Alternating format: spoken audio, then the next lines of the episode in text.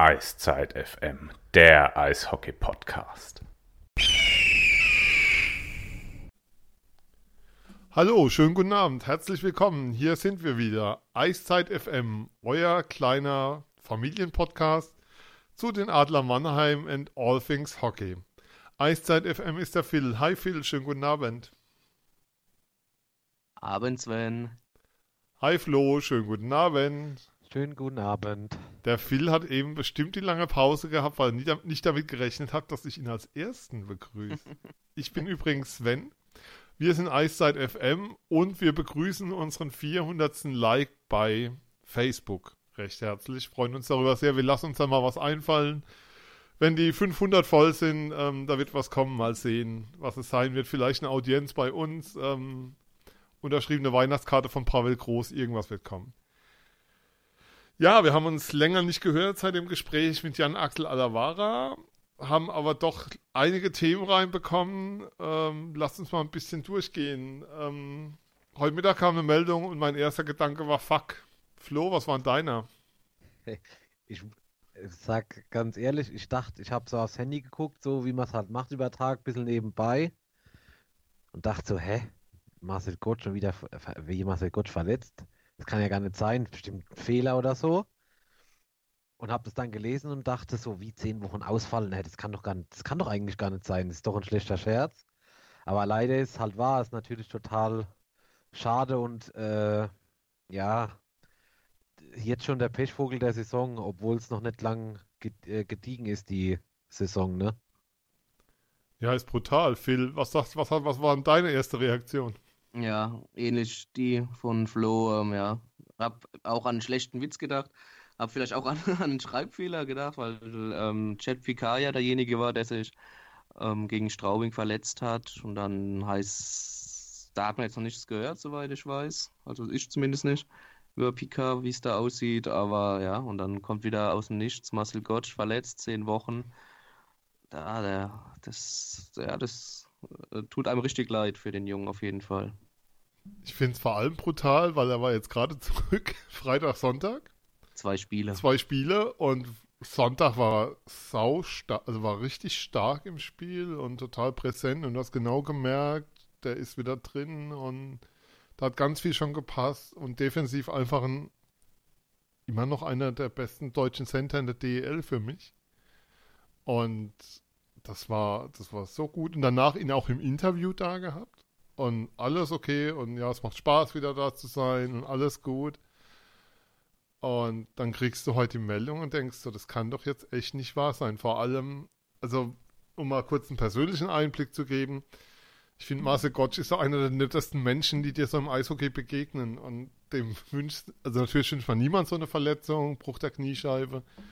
Aber bei Marcel Gottsch ist es schon besonders bitter, nicht nur vom Sportlichen her, Flo. Das ist schon, schon ein herber Schlag. Also jetzt wieder jetzt zehn Wochen draußen mit der Option, dass es vielleicht länger dauert, das ist schon kräftig. Ja, auch hat für ihn persönlich, was du angesprochen hast, klar. Gerade für den Sportler, der jetzt zurückkommt nach einer auch relativ langen Verletzungspause. Und dann spielt man zwei Spiele und dann hat man wieder die nächste schlimme Verletzung. Ähm, ist natürlich für die Adler sportlich ein Schlag. Gehe ich vollkommen mit dir konform in den beiden Spielen, fand ich ihn auch für die lange Pause, die er vorher gemacht hat, äh, sehr gut. Ähm, ja, und dass jetzt halt wieder so eine längere Verletzung kommt, ist natürlich auch wahrscheinlich für den Kopf nicht unbedingt von Vorteil. Phil, Zumal er ja in den letzten Jahren jetzt, äh, hm, wie soll ich das jetzt sagen, öfter mal verletzt war. Das kommt halt dann auch noch dazu.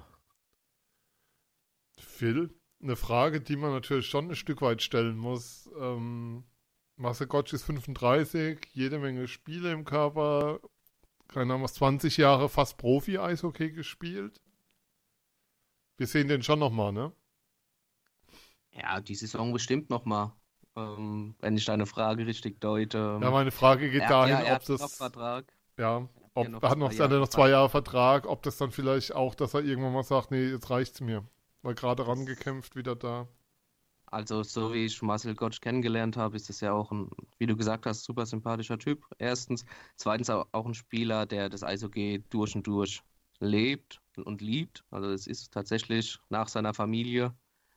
das, was er, ähm, seine große Leidenschaft. Und ja, das, das kann nur Marcel selbst entscheiden, ob er nach der Saison vielleicht schon sagt, er muss auf seinen Körper hören und es hat keinen Sinn oder er sagt, er hat schon so viel erlebt, ähm, das, das schafft er auch noch und das eine Jahr macht er dann auch noch. Ich kann mir bei ihm beides vorstellen, also weil die Leidenschaft zum Eishockey einfach so groß ist, dass er unbedingt seinen Vertrag erfüllen will, aber ich schätze ihn auch so ein, dass er auch seinen Körper selbst einschätzen kann und auf seinen Körper hört und dann vielleicht dann auch nach der Saison sagt, das ja, ist für mich beides zwei Optionen, die absolut möglich sind. Ja, wir wünschen ihm einfach eine, eine, gute Genesung und freuen uns, wenn er so schnell wie möglich wieder zurück ist, weil das ist ja einfach, jetzt kann man natürlich sagen, die Adler ist momentan so gut und sowas, das ist Quatsch. Das ist einfach ein Spieler, den du gern siehst, mit dem dich auch gern unterhältst, der dir auch das dritte Mal das gleiche Interview mit der gleichen Freundlichkeit gibt, wenn er es schon zweimal anderen Kollegen erzählt hatte. Ist einfach ein guter Kerl, den du, den du gern ja, auf dem Eis siehst und drumherum auch siehst und wahrnimmst. Und das absolut, absolut. Kann man nicht anders sagen. Gestern Abend kam, wo wir schon bei Aktualität sind, eine Meldung, Flo. Pat Cortina in Schwenning beurlaubt. Ich glaube, ja. das hat dich weniger überrascht als die Verletzung von Marcel Gottsch. ich wollte es gerade so sagen, war jetzt wenig überraschend, ja. Ähm, wer so wenig Punkte hat und so wenig Tore nach, äh, korrigiert mich, wie viel Spielen? 14? 13, 14? Und halt auch schon so ein großer Rückstand herrscht zu den Playoff-Plätzen, ist jetzt keine große Überraschung, dass man halt einen Trainerwechsel macht. Wobei, äh, Phil, die Fans in Schwenning sind da sehr unterschiedlicher Meinung. Also, wenn ich mir so die Kommentare angeschaut habe, die ich da so vorgefunden habe, dann ist die Kritik an Cortina sehr gering, sondern geht eher in Richtung sportliche Leitung. Wie ist denn so deine Einschätzung? Ja, sehe ich auch so. Also ich habe jetzt nicht ganz so viele Kommentare gelesen wie du wahrscheinlich bei Schwenningen, weil, weil ich ja weniger in der Geschichte drin bin. Aber ähm, ja, dass die Kritik doch hauptsächlich gegen die sportliche Leitung ging, gerade wenn man sich die Transferpolitik jetzt im, im Sommer anschaut, mit dem Acton weg, dann ähm, Fleury weg. Äh, ja, und dafür eigentlich Spieler geholt, die bis jetzt noch nicht eingeschlagen haben. Ne? Und irgendwie unter Cortina zumindest mal, stand jetzt, weiter kann man ja nicht gehen, ähm, noch nicht so wirklich ins System gepasst haben. Höchstwahrscheinlich, sonst hätten sie ja vielleicht schon auch mehr gezeigt, ja. Von daher kann ich die Kritik ja auch an der, kann man die Kritik an der sportlichen Leitung ja nachvollziehen.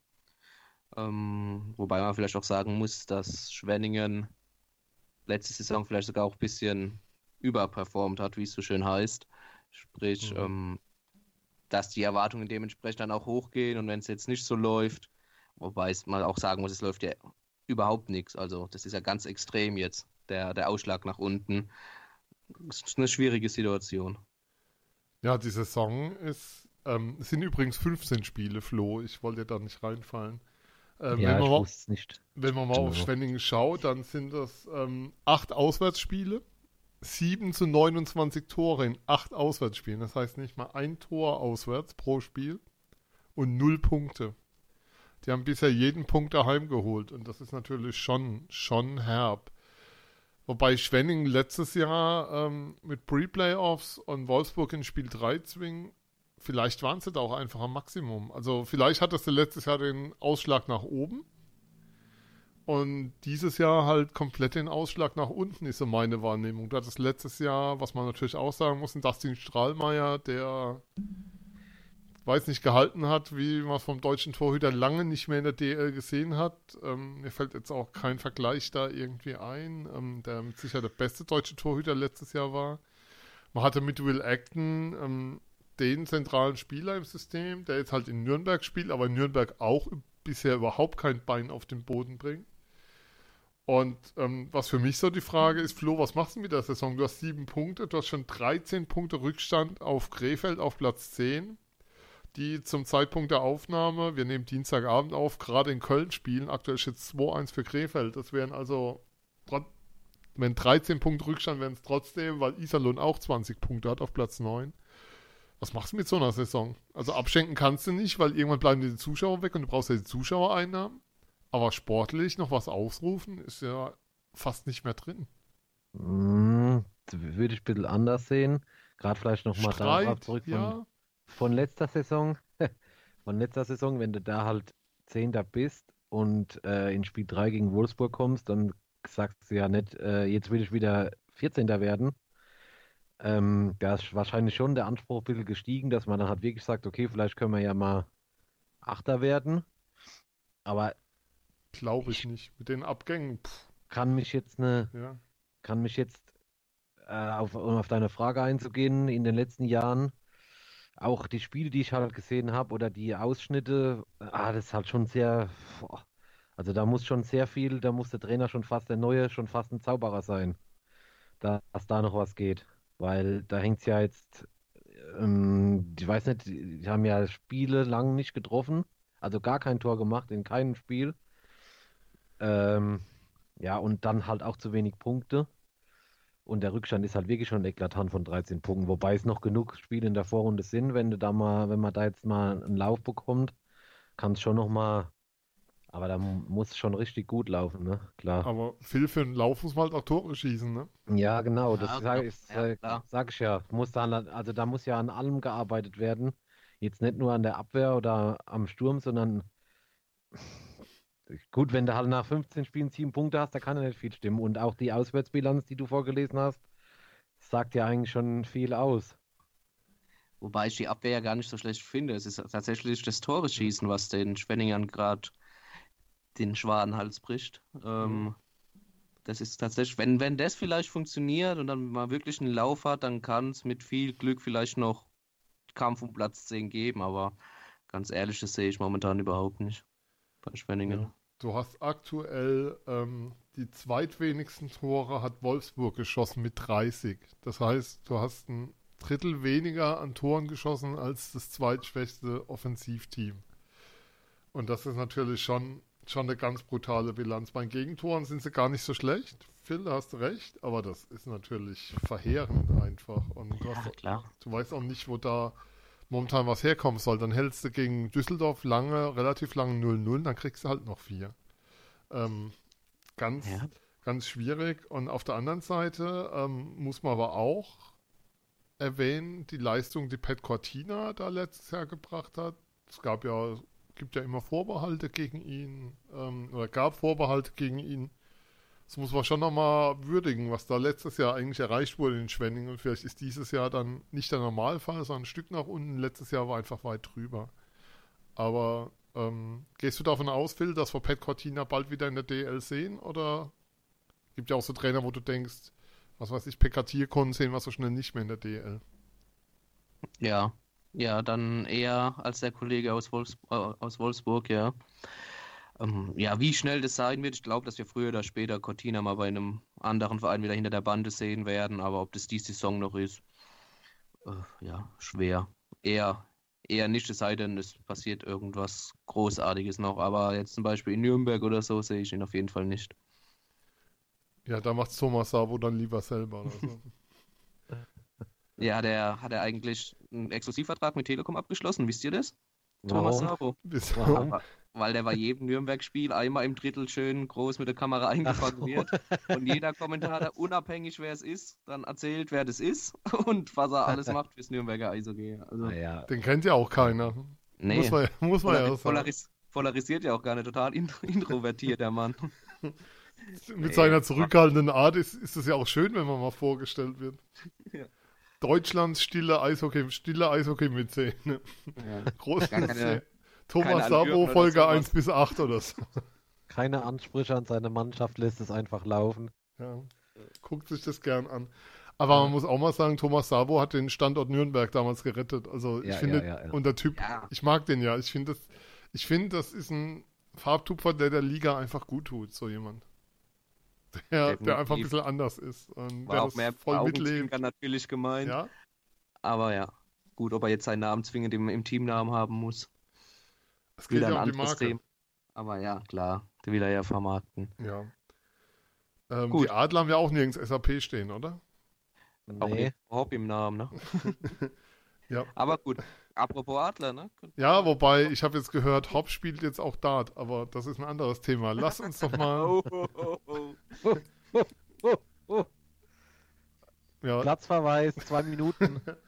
äh, 5 plus Spieldauer.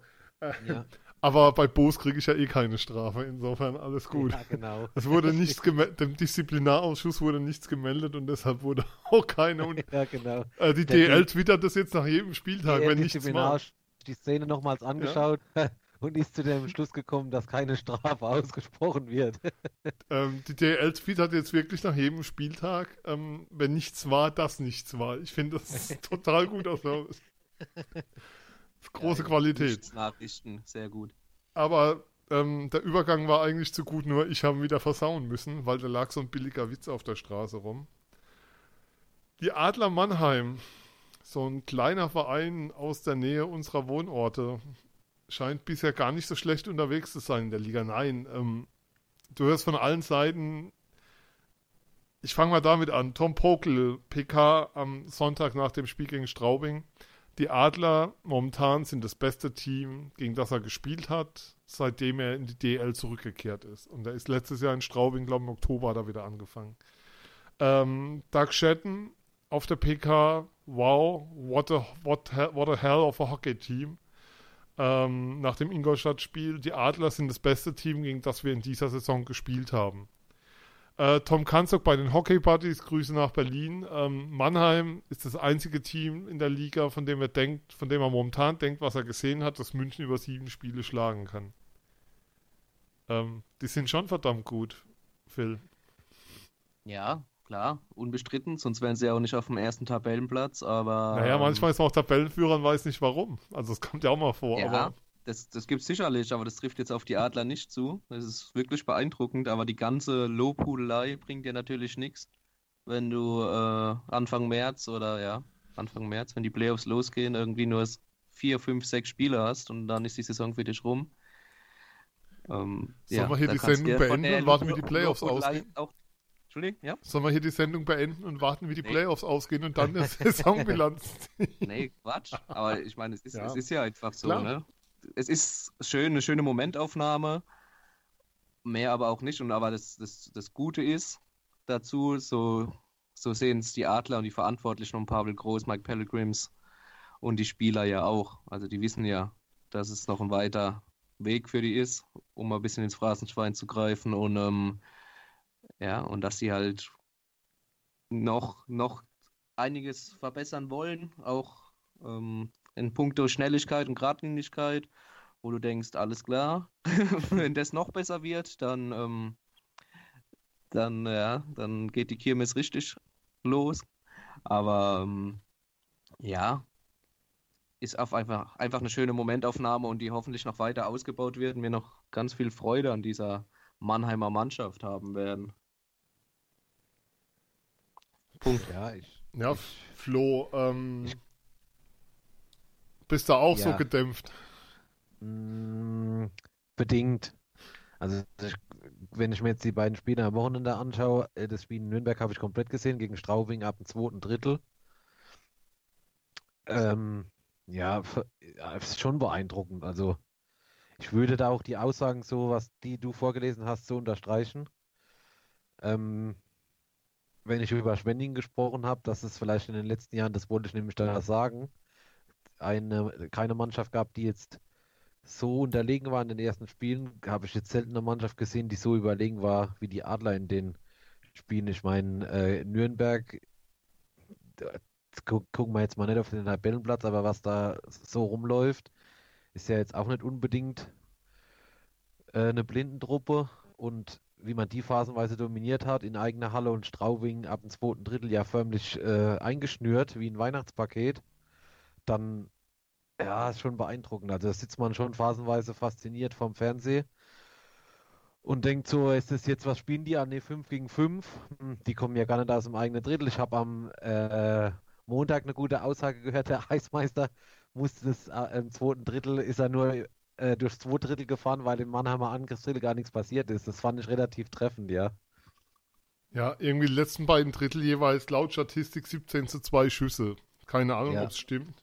Und ich bin mir auch nicht sicher, ob Picard verletzt war oder ob er sich einfach nur erkältet Nein, hat. Picard hatte, ja, der, hat, der, der, ist, der ist erfroren dahin. Picard hatte wohl, also was man gehört hat, hatte wohl am Nacken so ein Wärmepflaster hinten. Also Ja, zu, klar. dem war kalt. Nee, ähm, der scheint sich da wohl was verzogen zu haben, wie auch immer. Groß meinte auf der PK, die Physios hätten ihm nur gesagt, man müsse den Torhüter wechseln. Er hat dann auch nicht nachgefragt, konnte auch nichts dazu sagen. Es gibt, gibt ja keine offizielle Vereinbarung. Die mit Marcel Gottsch reicht auch, finde ich, für diese Woche total. Ähm, und eigentlich auch für nächste. Aber es war, sah nicht so dramatisch aus. Also er saß auf der Bank, hat auch die Statistiken geführt, die der Ersatztorhüter, da, der, der zweite Torhüter dann immer führt bei den Spielen. Es ging wohl um irgendwas im, im Nacken, Halsbereich, Halswirbelbereich. Eine Was Verspannung. man jetzt aber was. mal, was man mal sagen muss, unabhängig jetzt von der Verletzung Ja. von Picards, sondern zu den Adlern. Es ist natürlich ein extremer Entwicklungsschritt zu sehen bei den Mannheimern. Also so Spiele wie Nürnberg zum Beispiel am Freitag ähm, kriegen ganz, ganz unglücklich das 2-1. Da hat Picard nicht gut ausgesehen.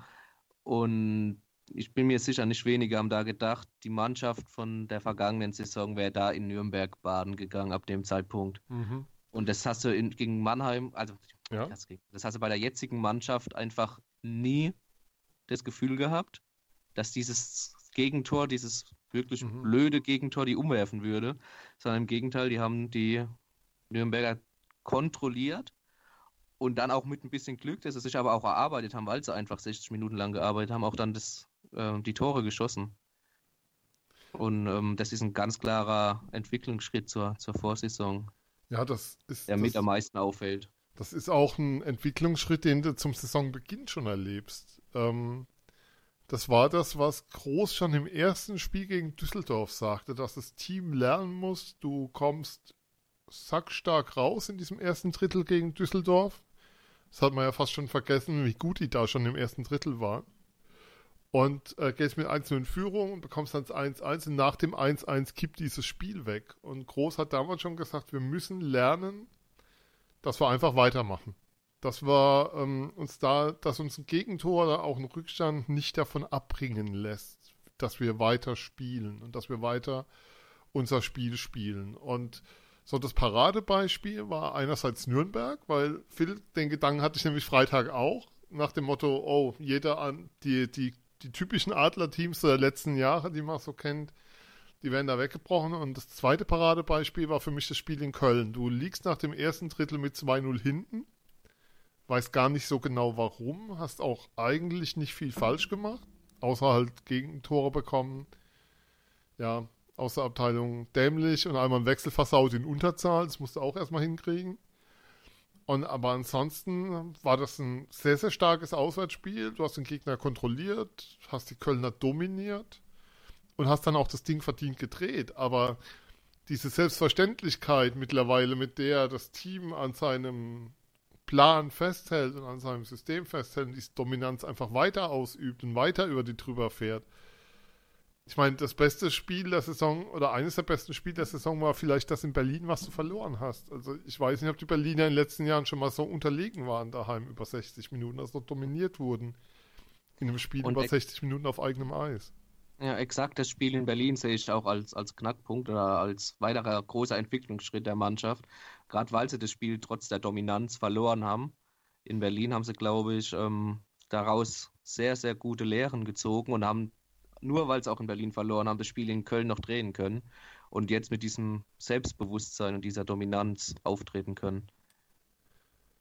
Drüber Oder seht ihr fahren das fand- anders? Nee? Drüberfahren fand ich ganz gut. Ich wollte es jetzt nicht so drastisch formulieren, aber das fand ich ganz gut, äh, Sven. Sprich, wie drüber, wie mein, was meinst du? Drüberfahren hast du gesagt, Ja. über die Gegner drüberfahren. Ja. Ist natürlich ein bisschen drastisch formuliert, aber ja, es wirkt halt irgendwie so, ne? Die kommen schon mit einer Dass die, Urkraft Ja, raus. das- Das, genau, dass die Gegner halt hier äh, so lange bespielt werden. wer- Also, das ist natürlich jetzt ein bisschen plump, aber das Tor li liegt in der Luft. Das ist bei den Adlerspielen schon sehr oft der Fall. Ja. In den letzten äh, drei, vier Wochen, wo, das, wo du jetzt gerade gegen Straubing, da war ja nur in dem zweiten Drittel nur die Frage der Zeit, wann das dritte Tor fällt. Also, das ist schon. Ja, ist für mich schon echt beeindruckend, was, was da gespielt wird. Und nicht nur von zwei Reihen, sondern von an vier Reihen. Und was halt für ein Tempo schon gegangen werden kann jetzt, schon ja. nicht schlecht. Ähm, ich zitiere Pavel Groß, wir werden im September und Oktober mit Sicherheit nicht unser bestes Eishockey zeigen. Ja, wenn man dann, genau, wenn man dann noch davon ausgeht, dass es noch besser wird, das habe ich, glaube ich, die Woche auf Twitter auch geschrieben. Ich befürchte, es geht sogar noch besser. Dann bin ich mal echt gespannt, ne? Aber Ja. hallo, ja. Also vor allem die laufen einfach 60 Minuten. Ähm, was auch für mich so ein Punkt ist, Phil, ähm, dass unterschiedliche Spieler glänzen. Also dass du natürlich gibt es diese Paradereihe Wolf des Schadens Blachta, die funktioniert einfach immer. Du hast das Gefühl, mittlerweile die Jungs kannst du nachts um drei wecken und dann sind die da und spielen ein saustarkes Eishockey. Aber jetzt Huchtala am Sonntag mit seinem ähm, Hattrick, dem in die DL auf den offiziellen, auf den Statistiken, also die Statistikzettel, die man nach dem Spiel bekommt, stand Ben Smith beim Let bei einem Tor als Torschütze drauf. Überragend. Erstmal geklaut. Ähm, dann auch, ähm, um mal ein Beispiel zu nennen, ich finde Sinan Akdak blüht total auf. Ein Spieler, Ja. der in Mannheim nicht immer wohlgelitten war bei den Fans, der immer sehr kritisch gesehen wurde, weil er immer mal wieder für einen Fehlpass gut war, aber der blüht total auf. Weil ein Sinan Akda mit seiner läuferischen Stärke meiner Meinung nach auch einfach voll in das System passt. Ähm, von Pavel Groß. Weil Schlittschuh fahren konnte er schon immer. Eishockey spielen konnte er auch schon immer. Das ist ja kein Zufall, dass er 2015 so eine Saison hinlegt. Und der knüpft jetzt an diese Saison wieder an. Ganz klar, also ja. Das Ja. ist auch für mich einer, wie du es richtig sagst, der ähm, im wahrsten Sinne des Wortes aufblüht unter dem System Pavel Groß und sich auch ja, das, die, die Eiszeit verdient hat. Und auch die Nominierung für den Deutschland Cup, auch wenn wir da später nochmal rauf zu sprechen kommen, aber das fällt mir jetzt gerade ein. Ja. Und du hast halt bei den Mannheimern auch, egal ob Verteidigung oder, oder Sturm, die ersten vier Reihen, auch mit Paradereihe, die würden bei anderen DL-Clubs von 1 bis 4 würden, würden die, ähm, würden die den Top-Sturm stellen. Und die Mannheimer sind halt durchweg durch die Bank gleichmäßig mit unterschiedlichen Aufgaben, aber so muss es ja sein. Das die Balance, von der wir sie immer haben, die, die stimmt absolut. Und die sind da echt gleichmäßig besetzt und ausbalanciert besetzt einfach. Und das ist, da bin ich mir 100% sicher, noch nicht das Ende der Fahnenstange. A, was, ähm, was das Spielerische angeht und B, äh, was die Mannschaft von Pavel Groß und Jan Axel Alavara angeht, wie die sich die Mannschaft vorstellen. Da werden wir ja im Sommer auch nochmal die eine oder andere Transferaktivität erleben, die sicherlich nochmal einen Ausschlag nach oben gibt. Bin ich mir ganz sicher. Ihr könnt sicher sein, wir werden Axel hier bei Eiszeit FM dazu befragen bei Gelegenheit.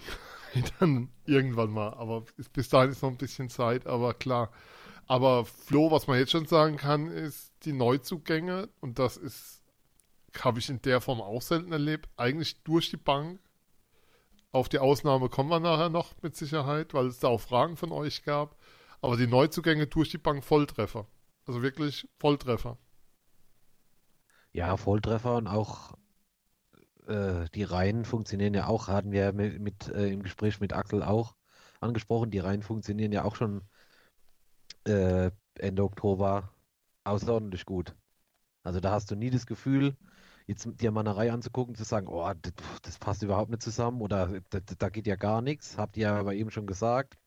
Und vor allem ja bei den Neuzugängen, äh, wenn man jetzt mal davon ausgeht, dass die jetzt halt nicht nach, wie soll ich jetzt sagen, dass die jetzt halt nicht so eingekauft worden sind, dass er sagt, die, die, der kann mit dem zusammenspielen, ist es schon außer, außergewöhnlich gut, ja.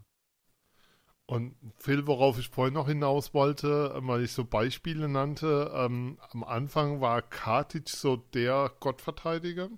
Und jetzt merkst du auf einmal auch, wie stark ein Lechtivuri ist, was der kann, wie gut er sich einbringt. Mickelson sowieso mit Arktak, das funktioniert prächtig zusammen. Das ist insgesamt momentan ein Team, wo ich mir schwer tue. Jetzt auch, ähm, wir haben ja nochmal eine Reihenumstellung erlebt jetzt am Wochenende mit Markus Eisenschmidt in die dritte Reihe und Phil Hungerecker nach unten. Wo ich mir momentan schwer tue, zum einen einen Schwachpunkt auszumachen und zum anderen, man ist ja selbst immer Trainer im Kopf natürlich, wo ich so für mich den Gedanken habe, was würdest du denn anders machen? Da ist momentan relativ wenig da. Ich hätte jetzt gesagt, vor, vorm Straubing-Spiel hätte ich, hätte ich jetzt gesagt, Powerplay könnte man noch verbessern, aber das haben sie ja jetzt am Sonntag auch widerlegt. Äh, das wird schwierig mit der Argumentation. Ähm, hab gesehen, äh, Huchtala ist gleich irgendwie in die Top 5 gesprungen bei den Powerplay-Torschützen mit seinen drei Toren vom Sonntag. Ja, es kann ja auch kein größeres Luxusproblem geben, als Ja. wenn du Tabellenführer bist und das nur noch, nur noch in Anführungszeichen das Powerplay auszubauen, hast. Also, wenn es Powerplay nicht läuft und bist trotzdem Tabellenführer, dann machst du verdammt viel richtig einfach. Ich habe euch mal, ähm, ich habe euch mal ein paar Fragen mitgebracht, um mal zu zeigen, wie dominant dieses Team ist und wie brutal verteilt das ist. Äh, Flo, wo steht denn der beste Scorer der Adler in der DL-Rangliste momentan? Auf was für einem Platz? Mm, Zwölf. 13, sehr gut. Und Phil, bei, den, bei den Torjägern, wo steht denn, ist beides Chad Colaric, kann man ja sagen. Wo steht denn Chad Colaric bei den Torjägern momentan? Phil? Achso, soll ich? Sorry, Ja, ich habe Phil. du meinst den Flo noch. Sorry. Nein, Phil, das geht an Ähm, dich. ja, ähm, wenn er auf 12 ist insgesamt, wird er bei den Torjägern so 7, 8 sein, denke ich. 11. Er ist Ja, 13 okay, bei den Scorern. Und jetzt im Gegenzug, wie viele Spieler, und das ist auch neu, sind unter den Top 10 der Strafen bisher? Flo. Von den Adlern jetzt. Von den Adlern. Ke- Keiner. Richtig. Es, die haben bisher keinen einzigen Spieler und dann Top 10, was die meisten Strafen angeht. Kommt auch, auch das ist so ein Faktor, der so, wie soll ich sagen, der in der Öffentlichkeit überhaupt nicht erwähnt wird. Die haben eine Disziplin, die haben eine Strafe, die nehmen wen, durchschnittlich weniger als 10 Minuten, als 10 Strafminuten pro Spiel. Und das ist natürlich schon äh, groß Pellegrims geschuldet und den Anforderungen, die sie an die Spieler haben. Da kannst du aber einen drauf lassen, wenn es da mal ähm, eine unnötige Strafe, also wenn es da wirklich dumme, unnötige Strafen gibt, dass es da nochmal Gespräche gibt dazu. Und dass, er die nicht, dass sie die nicht sehen wollen. Na klar. Alle Strafen, die im gegnerischen Drittel passieren, das was Haken, Bein stellen Ja, oder Stockschlag ist, wird definitiv nochmal angesprochen hinterher. Und wenn es zum hundertsten Mal ist. und bis es jedes, Kopf- jedes Mal wieder aufs Neue. Ja. Äh, und noch eine letzte Statistik und dann lasse ich euch mit dem Kram in Ruhe, aber die fand ich extrem eindrücklich. Plus-Minus-Bilanz. Und dann Top 10, wie viele Adlerspieler sind da? Ich weiß, dass Larkin eine riesen Top-Minus, Plus-Minus-Bilanz hat. Vier. Ja, fünf. Sechs, Sechs Stück? sechs Stück. Und das Ja, sagt, gut. glaube ich, alles aus über die Dominanz dieses Teams bisher in der Saison. Genau. Wenn du dir ein 5 gegen 5 anguckst gegen irgendeine Mannschaft, genau so. Ähm, es sind, Genau. warte mal, ich lese vor. Andrew Deschardens auf 1 mit plus 14. Thomas Larkin mit plus 11. Jonas Lechtivori mit plus 10. Matthias Plachter plus 9. Sinan Aktak plus 9 und Mark Kartic plus 8. Ja? Also ich Ja, glaube, aber Das ist damit, eigentlich das, was wir jetzt in den letzten 20 Ja. Minuten besprochen haben, bildet ein gut ab. ja, das, das, das, das ist einfach, und ich glaube, das ähm, hast du selten in der Form. Also das dürfte selbst München in den letzten drei Jahren in der Form, in der Breite einfach nicht gehabt haben. Und ich glaube, das ist, jetzt kann man über Plus-Minus-Statistik, ich weiß, die Stat Statistik-Freaks sind da immer kritisch mit Blick drauf, aber ich glaube, wenn du eine Statistik suchst, die ausdrückt, wie dominant die Adler sind, dann ist es die auch ihre Bilanz, was äh, Tore, Gegentore bei ähm, Überzahl, Unterzahl angeht, sind sie auf 1. Sie sind auf 1, was Schussbilanz, abgegebene Schüsse angeht. Also wer nochmal die Zahlen lesen will, die Eishockey News haben diese Woche ein Special zu den Adlern drin. Wir hoffen, ihr hört natürlich erst uns und kauft dann die Eishockey News und sagt nicht andersrum, die haben da draus nur beim Rotter wieder alles abgeschrieben oder genommen. Dem ist definitiv nicht so, aber insgesamt ist das schon sehr, sehr beeindruckend. Auch in den Zahlen, also auch, die, auch wenn du dir die Zahlen anschaust, dieses Team hat nicht nur was auf dem Eis passiert, sondern die Zahlen belegen das sehr, sehr gut. Schweigen im Walde. Alle begeistert, Ja. alle zufrieden. Ja, sie sind momentan. Marcel Gottsch hat es am Sonntag im Interview gesagt, ähm, sie sind ohne Scheibe viel, viel besser als der Saisonanfang. Sie, ähm, sie wissen genau, wenn einer vorgeht, wer dann absichert, vertrauen sich gegenseitig mehr. Also das Team hat noch Luft nach oben und Pavel Groß spricht ja auch davon. Wir werden noch über Potenzial in der Saison reden. Ich finde, das klingt fast nach einer Drohung, aber Ja, klar. Ist es, ist es ja auch angesichts der Leistungen momentan. ähm, dann lasst uns doch mal, ähm, nachdem wir jetzt in den Himmel gelobt haben, wo wir haben über den großen Kader schon gesprochen zu Beginn der Saison. Und wie soll ich sagen, wo viele im Licht stehen, stehen halt auch dann bei einem großen Kader manche im Schatten, sprich nicht auf dem Eis. Wir haben Fragen bekommen von euch, die direkt darauf abzielten. Cody Lample wurde verpflichtet. Ähm, mit großen Vorschusslorbeeren, Publikumsliebling kann das sein, so diese Dinge. Ähm, und jetzt sitzt er draußen. Jetzt muss man natürlich sagen, so wie das Team gerade spielt, spricht es einerseits für sich. Aber Phil, wie ist so deine Einschätzung dazu? Ähm, Cody Lample fehlt er momentan oder was? Wie schätzt du seine Situation ein? Ja. Wenn man auf die momentanen Ergebnisse schaut, dann fehlt ein Cody Lample sicherlich nicht. Ähm, Publikumsliebling, klar, so von seiner Spielweise her kann, kann er es auch immer noch werden. Nur ähm, viel gezeigt hat er davon jetzt noch nicht, dass er wirklich einen Mehrwert hat für die Mannschaft. Ähm, er hat natürlich auch eine andere Rolle als in Bremerhaven. Das muss man dazu sagen. Er sieht gefühlsmäßig, ich habe keine Eisstatistik, die ist ja erst seit dieser Saison drin, aber weniger Eis in Mannheim, jetzt momentan gar kein Eis. Also ich wollte gerade sagen, noch ja. weniger ist schwierig, ja, aber ja. Noch weniger. Also in Bremerhaven hat er auf jeden Fall auch mehr, mehr Verantwortung gehabt, noch, ja. Als er noch auf dem Eis stand, hat er weniger gesehen als in Bremerhaven. Ja, es geht unter Pavel Groß ganz klar nach dem Leistungsprinzip. Und wenn die Mannschaft weiter so performt und das aufs Eis bringt, dann ist es für die Jungs, die momentan gerade draußen sitzen, ist es natürlich äh, schwer, da wieder in den Kader zu kommen. Das sind aber auch absolute Härtefälle, weil auch ein Cody Lample, ein Markus Kinken, Brent Redicky, die haben, die haben alle Qualität. Und äh, da kann man sich eigentlich drüber glücklich schätzen und hoffen, und davon gehe ich auch aus, dass sie das alles auch professionell mit umgehen, mit dieser Situation. Mhm solange es läuft, ist es immer gut. Das ist bei Mannschaftssporten ja so, das weiß ja auch jeder. Solange es läuft, ähm, ist es weniger schlimm draußen zu sitzen, als wenn es nicht läuft. Ja, und die Stimmung im Team ist gut und alle sind Freunde und alles ist toll, wenn es läuft und wir haben so einen guten Teamgeist. ähm, Cody Lamble übrigens mit einer Bilanz von minus 4 in sechs Spielen. Ja. Muss man und, auch mal dazu sagen.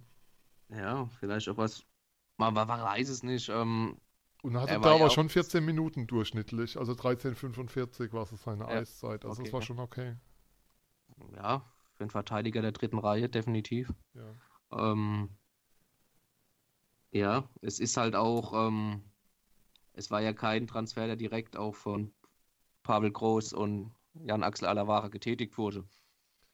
Ja, das wurde relativ früh verpflichtet, kann man so sagen. Halt, das, ja, das, wir haben ja schon drüber gesprochen, ne?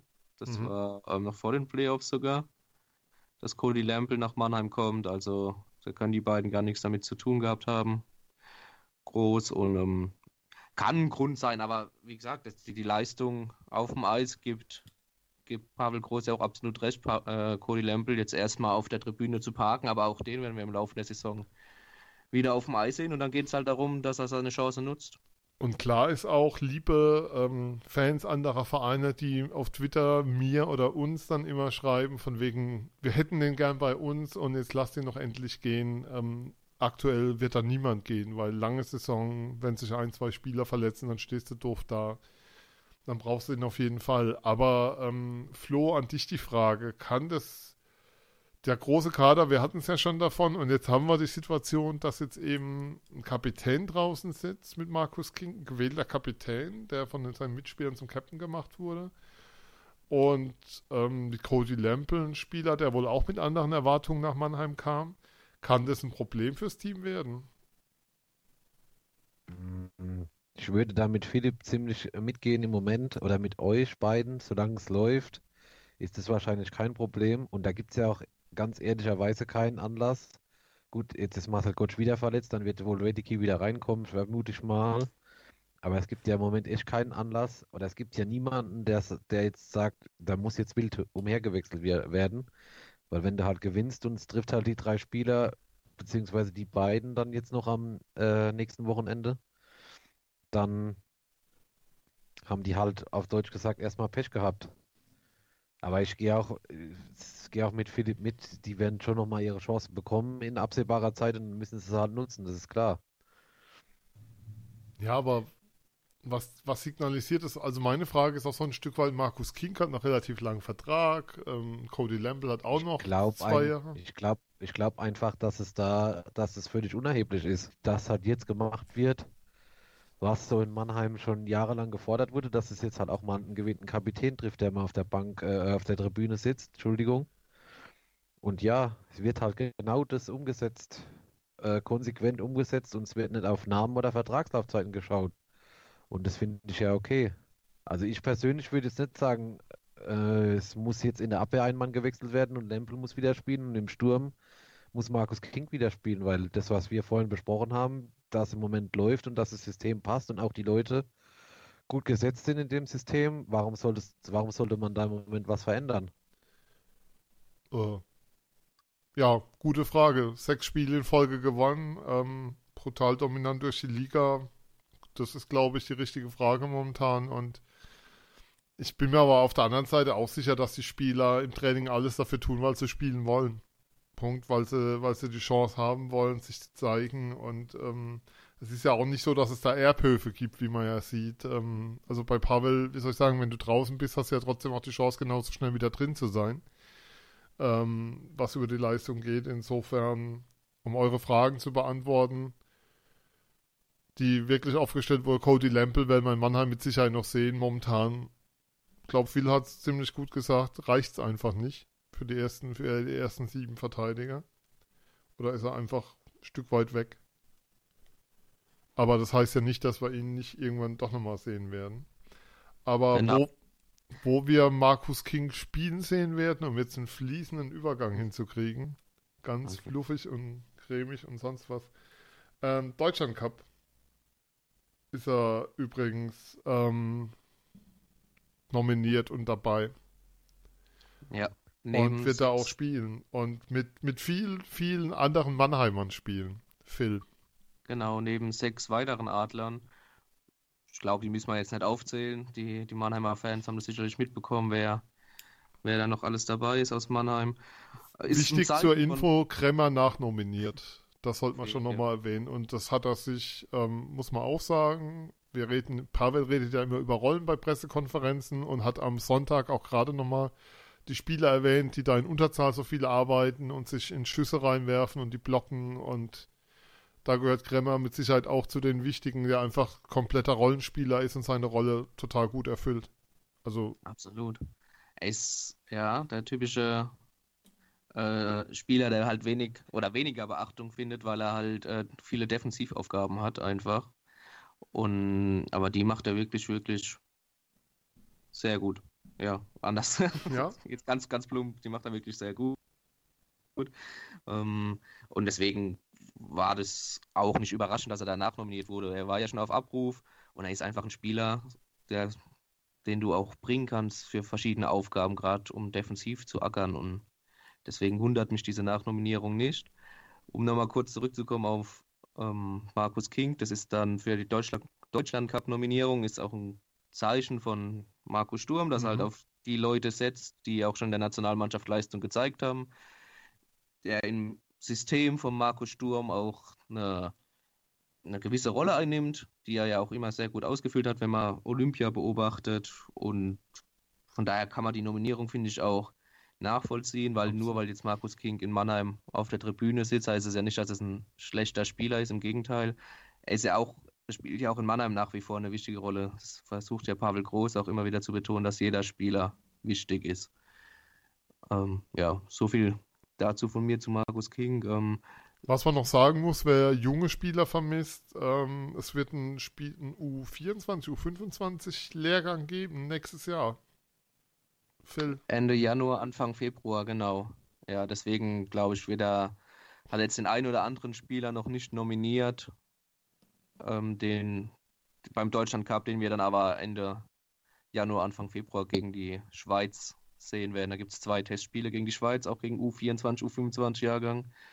Wobei man da vielleicht noch sagen muss, ähm, wenn man sich mal in der DL umschaut, U25 Spieler, äh, gibt es nicht so viele, die tatsächlich ähm, ja. da die Zahlen sind immer noch relativ ernüchternd, wenn man sich das ja. so anschaut. In Mannheim es ist es, lebt ganz viel auch von, ähm, sag schon, ganz viel von Seider und seinen Einsatzzeiten natürlich.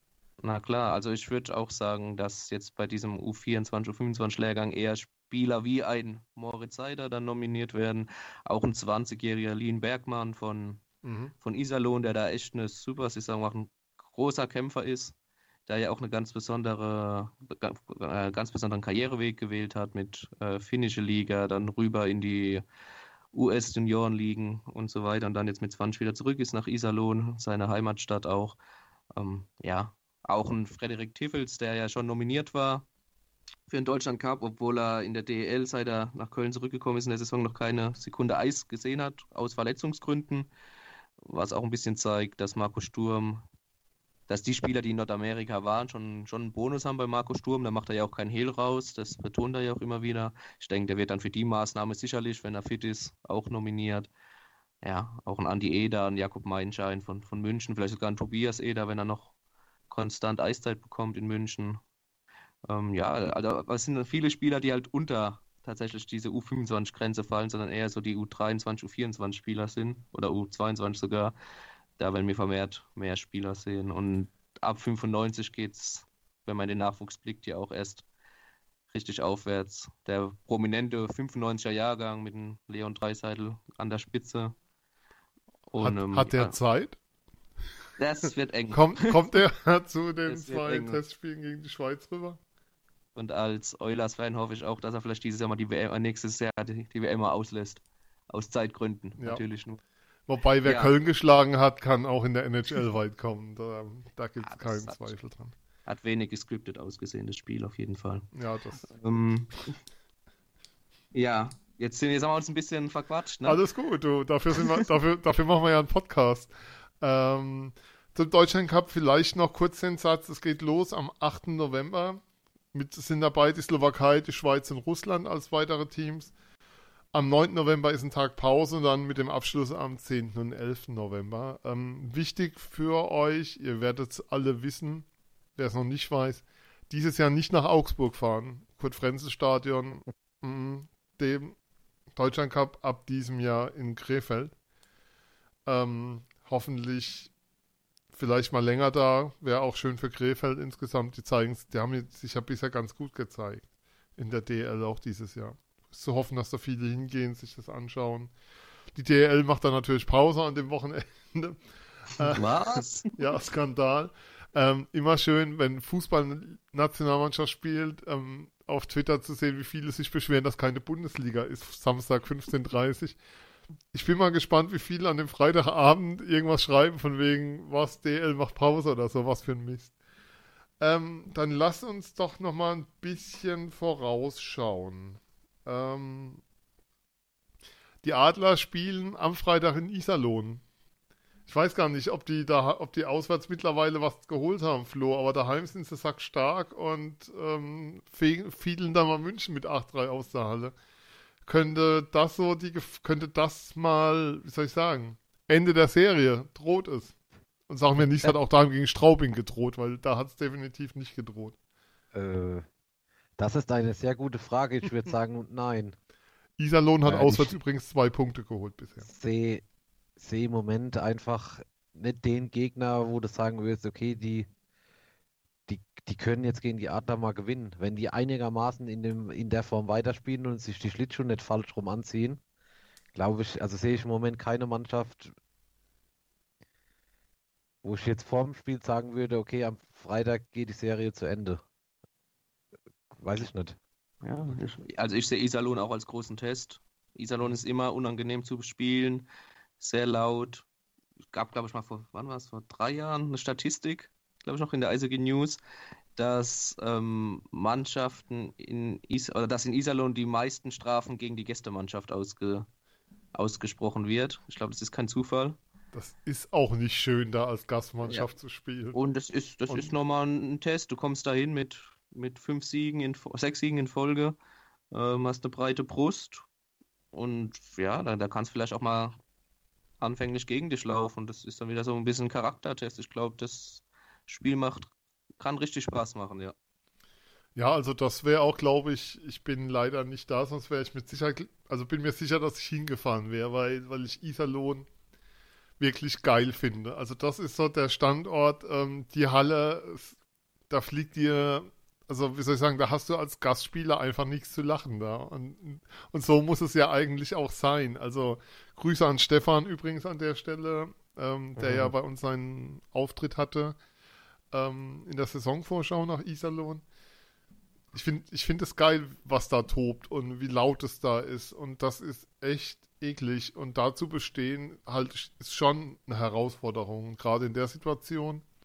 Jetzt hast du in Anführungszeichen das Glück, dass bei denen gerade ziemlich der Baum brennt. Die waren ja am Sonntag in München nach 12 Minuten 4-0 hinten, haben ähm, ihre Torhütersituation, Rob Daum wollte einen dritten Tor, wollte einen neuen Torhüter haben, ähm, sehr uncharmant gelöst, indem sie den Spielern, also Dahm und Lange, freitags gesagt haben, oder donnerstags gesagt haben, da ist morgen ein neuer da und der hat dann auch gleich gespielt ähm, was beim Publikum und um den Verein herum für ziemliche Unruhe gesorgt hat, nennen wir es mal. Ähm, insofern, aber Iserlohn daheim ist echt so die Herausforderung. Ähm, die andere Herausforderung, Phil, ähm, Sonntag daheim gegen Augsburg. Augsburg mit einer Saison bisher, wie sie ihnen eigentlich niemand zugetraut hat. Irgendwann mal zwischendrin auch, ähm, ich glaube, fünf Siege in Folge. Das ist schon sehr beeindruckend, wenn man auf die Tabelle schaut, die stehen auf fünf. Ja, ja. Ähm, Mike Stewart, auch ein sehr guter Trainer. Meiner Meinung nach. Ähm, ja, wobei ich das Spiel jetzt gar nicht so im Fokus habe, muss ich sagen, auch weil das Iserlohn-Spiel davor ist und ich das als eine schwierigere Aufgabe sehe. Ich glaube, Augsburg zu Hause, ja, ich, das, nee, ich sehe das einfacher. Also ich sehe das deutlich machbarer als, als Iserlohn. Ich habe da, sehe da kaum Probleme. Da bin ich eher dann bei Flo in Iserlohn. Also wenn sie sich gegen Augsburg die Schlittschuhe nicht falsch rum anziehen, dann wird auch da ein Heimsieg eingefahren. Wir sind nicht nur der kleine Familienpodcast, wir sind auch der, der pure Arroganz-Podcast momentan. Ja, Aber hallo. Grü Grüße an Radio Ober Grüße an Radio Oberwiesenfeld nach München. Wir übernehmen Ja. jetzt für euch. Wenn du Ähm, das nicht gesagt hättest, hättest es mit Sicherheit morgen irgendjemand äh, oder heute Abend noch jemand äh, in die Kommentare geschrieben. Die, die, können, die können vor Kraft gerade nicht laufen.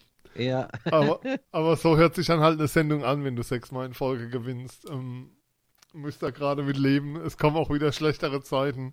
Dann dürft ihr alles Ja. auf uns draufhauen. Alles gut. Das übliche Mannheim-Bashing gerne her mit. es würde ihnen gut tun, wenn sie mal wieder zwei Spiele in Folge verlieren würden, kann Ja, mal jemand und, schreiben. und dann würden wir sie gerne mal wieder hören. Ihr dürft gerne, apropos, schreiben. Ihr könnt uns schreiben, mail at eissack.fm. Ihr erreicht Flo, Phil und mich Sven unter Flo, Phil beziehungsweise Sven at eiszeit.fm. Ihr könnt uns bei Facebook liken oder kommentieren. Wie gesagt, 400 Likes, da geht noch mehr, da geht deutlich mehr. Ähm, und ihr könnt uns bei Twitter folgen, kommentieren. Twitter ist at eiszeit-fm oder ihr findet uns bei eiszeit.fm. Also wir sind überall für euch da. Jede Häme ist angebracht. Schüttet uns ähm, verbal Bier über den Kopf. Ist vollkommen okay. Ihr seid herzlich Wer willkommen. Facebook, wer Facebook liked, äh, sieht auch ab und zu mal Katzenbilder. Ja. Ähm, ich hatte es allerdings mit ihm abgesprochen und die Gebü ähm, ich werde, ich habe ihn an dem Abend eine Schale extra gemacht. Nachdem er für Ja, uns, okay, nachdem es unsere okay. Katze für uns hier, also war uns und meine Katze, unsere Katze hier, Werbung stand. Was bei Augsburg auffällt, noch ganz kurz, vielleicht so als Hinterkopf für einen Sonntag. Augsburg war das Team, das vor zwei Jahren, also Sechster wurden nach der Vorrunde, oder Fünfter? Nee, Sechster, Nürnberg Spiel 7 ging, ähm, Ja. ein überragendes Überzahlspiel hatten. Die haben ein wahnsinns Powerplay hingelegt und das Duat. Aktuell ist ihre Quote bei 11,6 Prozent. Sie sind Zwölfter. Dafür ist ihr Penalty Killing, sind sie auf Platz 2 in der Liga. Mit 90,2 Prozent. Ich weiß nicht, was sich da verschoben hat, aber da muss irgendwas passiert sein in der Zwischenzeit. Ähm, ja, aber glaube, Freitag wird echt so der Gradmesser. Ich dachte aber auch, muss ich ehrlicherweise sagen, Nürnberg wird ein Gradmesser und dann hat mir Nürnberg nicht besonders, mich nicht besonders beeindruckt. Aber Ganz, ähm, ganz im Gegenteil, ja. das heißt, wir tippen heute nicht, weil wir tippen alle auf sechs Punkte das nächste Wochenende. Man, Ja. kann auch, man kann auch mit vier leben, finde ich. Ja. Ja. Zwei Och, Siege, ja. sagen wir es mal so. Ach ja. Ach so, zwei Siege, okay, aber keine sind vier mit. vier, vi- also 3 und 1 ist inakzeptabel. Da brauchen sie gar nicht erst heimkommen. Das Nee, wär- 3 und 1 finde ich, find ich in Ordnung. Du bist heute so verweichlicht, so von wegen, wir sollen doch erst nach der Saisonbilanz ziehen. 3 und 1 ist in Ordnung. Gell, Philipp, ein bisschen Euphorie dafür. Ah, Euphorie ist jetzt schon ein bisschen, Ah, also ey, Arroganz, was- was bisschen los? Heute Ja, die ja. neueste. Erst ist er verweichlicht, dann ist er arrogant. Phil, Dann wir schalten die jetzt zum Euphorie. Vlog. Phil mahnt. Phil mahnt um- um und die- erinnern. Es geht um die Balance, Männer. Es geht, es geht alles um die Balance. Balance. Ja. Ähm, Wir haben jetzt schon fast eine Stunde auf der Uhr. Ich würde deshalb, muss ich ehrlicherweise sagen, darauf verzichten wollen, irgendwas zur DEG-Aktion zu sagen. Will jemand was dazu sagen zu dieser Trollaktion, die sie gegen die Kölner Haie gemacht haben? Was noch nicht gesagt wurde seitdem? Nee, ich finde es ganz schön, wie sie es gelöst haben, dass der DEG-Aufkleber, der auf den Kölner Bus geklebt wurde, versteigert wurde und dann über 11.000 Euro rauskam und die dann zur Hälfte den beiden Jugendteams der Vereine, also jeweiligen Jugendteams Ja. der Vereine, ähm, zur Verfügung gestellt wird. Das, Man merkt einfach, dass der neue Kölner Geschäftsführer vorher beim SC Freiburg die Presse- und Öffentlichkeitsarbeit geleitet hat. Und da kriegt man so eine gewisse Entspanntheit und Coolness im Umgang mit solchen Sachen. Der hat die Breisgauer Luft mit an den Dom gebracht. Nee, ähm, das beste ist das Ergebnis ansonsten. Ach, so lustige Twitter-Accounts, die sich gegenseitig trollen, sei es von Vereinen, sei es von Podcasts, die immer wieder die gleichen Fragen einschicken, wenn man nach Fragen fragt. Es geht, glaube ich, auch irgendwann mal interessanter. Sagen wir es mal so. Ähm, auch zum Thema Referee-Skandal in der DL haben wir nichts beizutragen. Da verweisen wir gerne auf die gestrige Folge der Shorthanded News, die das nochmal sehr schön aufgedröselt haben. Die anscheinend auch mittlerweile ähm, der offizielle Podcast ähm, der Neuser, des Neuser DL-Büros sind, weil sie sehr kurze Leitungen haben und dann immer jeden an den Apparat kriegen. Also wer da reinhören mag, ähm, Empfehlung für diesen Part auf jeden Fall. Wer sich das nochmal anhören mag, das ist sehr gut aufgedröselt. Ähm, dann folgt jetzt hier noch ein Werbeblock, den er, glaube ich, in jedem Eishockey-Podcast hört momentan, aber erstmal mit einer Mahnung, weil dass Mannheim wieder gemobbt wird, ist, ist ein absoluter Skandal. Die Kollegen aus Nürnberg, Berlin und sonst wo haben alle schon das Buch des Kollegen Bernd Schwickerath, die stärkste Liga der Welt zur NHL, als Rezensionsexemplar erhalten. Nur bei unserem kleinen, fam fam arroganten Familienpodcast, wie wir uns jetzt ab sofort nennen, ist es noch nicht eingetroffen. Bernd, mach was, ändert das, das geht so nicht. Wir, wir fühlen uns hier zurückgesetzt. Wir wissen, dass die DG nach dem siebten Spieltag Meister wurde, aber natürlich macht da was. Ansonsten unbesehen kann ich sagen, der Kollege Schwickerath ist ein Wahnsinniger im allerpositivsten Sinn, was die NHL angeht. Wer Weihnachtsgeschenke sucht für jemand, der sich ein bisschen für Eishockey interessiert oder der einfach sich mal für eine amerikanische Liga interessiert, totale Empfehlung, schon mal ungelesen. Wir werden das Ganze, heißt die stärkste Liga der Welt, gibt es als E-Book demnächst, habe ich gelernt. Verlag Die Werkstatt, ähm, große Empfehlung von meiner Seite schon mal. Ich hatte das Vergnügen, mit dem Kollegen damals in Stockholm letztes Jahr die NHL gucken zu dürfen und das war eine sehr, sehr schöne, sehr lehrreiche Zeit. Ich habe viel gelernt und der guckt so viel live, das ist keine Ahnung, wann der schläft. Auf jeden Fall, also die stärkste Liga der Welt heißt das Ding. Wir werden dazu dann auch mal eine Sendung machen, wenn denn mal ein Exemplar bei uns eintrifft. Bernd, it's your job. Habt ihr noch was auf der Liste, was ihr unbedingt loswerden wollt? Wir können euch noch sagen, Moritz Seider, es gibt einen Mockdraft bei The Hockey News, also der Eishockey-Bibel ähm, der Zeitschrift zur NHL. Da ist er an 21 gedraftet worden, würde nach Buffalo gehen. Wir glauben, das würde Jan Axel Alavara gut gefallen. Seider, Darlin in der Verteidigung. Könnte Spaß machen. Habt ihr jetzt noch was? Weil ich bin jetzt durch mit den Themen. Ich habe jetzt einfach nochmal so den kompletten Ritt im Sololauf erledigt. Entschuldigung. Ja, kein Problem. Nee, ich hab nichts mehr. Ich mache mir nur, ich überlege mir nur gerade, ich gucke parallel das Spiel von Köln gegen Krefeld und ich glaube, die Haie werden die Siegesserie, falls sie noch ein Wochenende weitergeht, auf keinen Fall brechen. Okay. Ähm, dann vielleicht auch, ähm, da bin ich auch mal gespannt, wie lang sich, also Köln dann doch noch ein Satz, wie lang sich ähm, die Verantwortlichen das alles anschauen, Peter Dreiseitel da noch arbeiten darf in Ruhe und was mir extrem aufgefallen ist, ich war ja beim Spiel der Adler in Köln, da waren irgendwie offiziell 10.800 Zuschauer und das Ding war leer. Also gefühlt war das, war diese Arena leer und stimmungsmäßig ein totaler Friedhof. Also manchmal da, da kannst du in Mannheim ganz glücklich sein, was so die Zahl der Zuschauer angeht, die da reinpassen, Phil. Ja, Dann ist ein das Abschluss. ein großartiger Abschluss. Phil sagt ja. Keine Mahnung, keine Erinnerung, alles gut. Ähm, Auch keine Euphorie. keine Euphorie nirgends. Nein. Nein. Warum auch? Mannheim, sagt ja. also es hat ja keiner gesagt, Mannheim steht da, wo sie hingehören, oder? Sollen wir es noch raushauen? Endlich wieder da, Ja, doch, wo, wo, wo die Adler Also- hingehören. Ja. Phil sagt ja. Ich glaube, wir sagen jetzt mal Tschüss, oder? Ähm, nee, ich hätte ich hätt noch eine, ich, ich habe noch eine Frage, die könnt ihr uns in den Kommentaren beantworten. Ah. Äh, weil mich das interessiert und wirklich beschäftigt. Wenn ihr dieses Adler-Team seht momentan, gibt es ein Team in den letzten Jahren, Jahrzehnten, wann auch immer, mit dem ihr es vergleichen könnt. Mit dem ihr es innerlich vergleicht, wo ihr sagt, die Adler sind so stark, wenn ich die vergleiche, so stark wie dieses Adler-Team, was wir gesehen haben. Das geben wir euch mal als Hausaufgabe mit, wird uns sehr interessieren. Ich habe so meine eigenen Gedanken schon dazu gemacht. Darüber reden wir dann vielleicht in der nächsten Sendung. Flo, es war ein großes Fest hier beim Arroganz-Podcast bei Eiszeit FM. Ja, ich schwebe jetzt noch einmal durch die Lüfte und dann gucke ich mir noch das Spiel von Köln an und dann ist auch gut für heute. Phil, mahne weiter, halte uns am Boden, aber ab und zu musst du es halt auch mal auspacken. also die Arroganz. Das werde ich. Schönen Abend dir. Ähm, ja, wir sind Eiszeit FM. Die Werbekanäle wisst ihr, ihr könnt uns Twitter, Facebook, E-Mail, schreibt uns einfach, wir freuen uns, gebt uns Rückmeldung. Ähm, sprecht uns an, wenn ihr in der Arena seid, dass ihr da seid, oder wir können es da auch gern mal. Schreibt auch mal in die Kommentare, ob, wie ihr die Idee findet, dass man mal so ein Hörertreffen macht, weil wird uns, wird uns sehr freuen. Wir haben schon einige getroffen, das war immer eine ziemlich coole Erfahrung. Wer es bis hierhin gehört hat, der erträgt uns, glaube ich, auch live. Ja, wir sind Eiszeit FM. Wir sind bald wieder für euch da. Dann stehen die Adler hoffentlich, oder wir gehen davon aus, noch an der Spitze der DEL.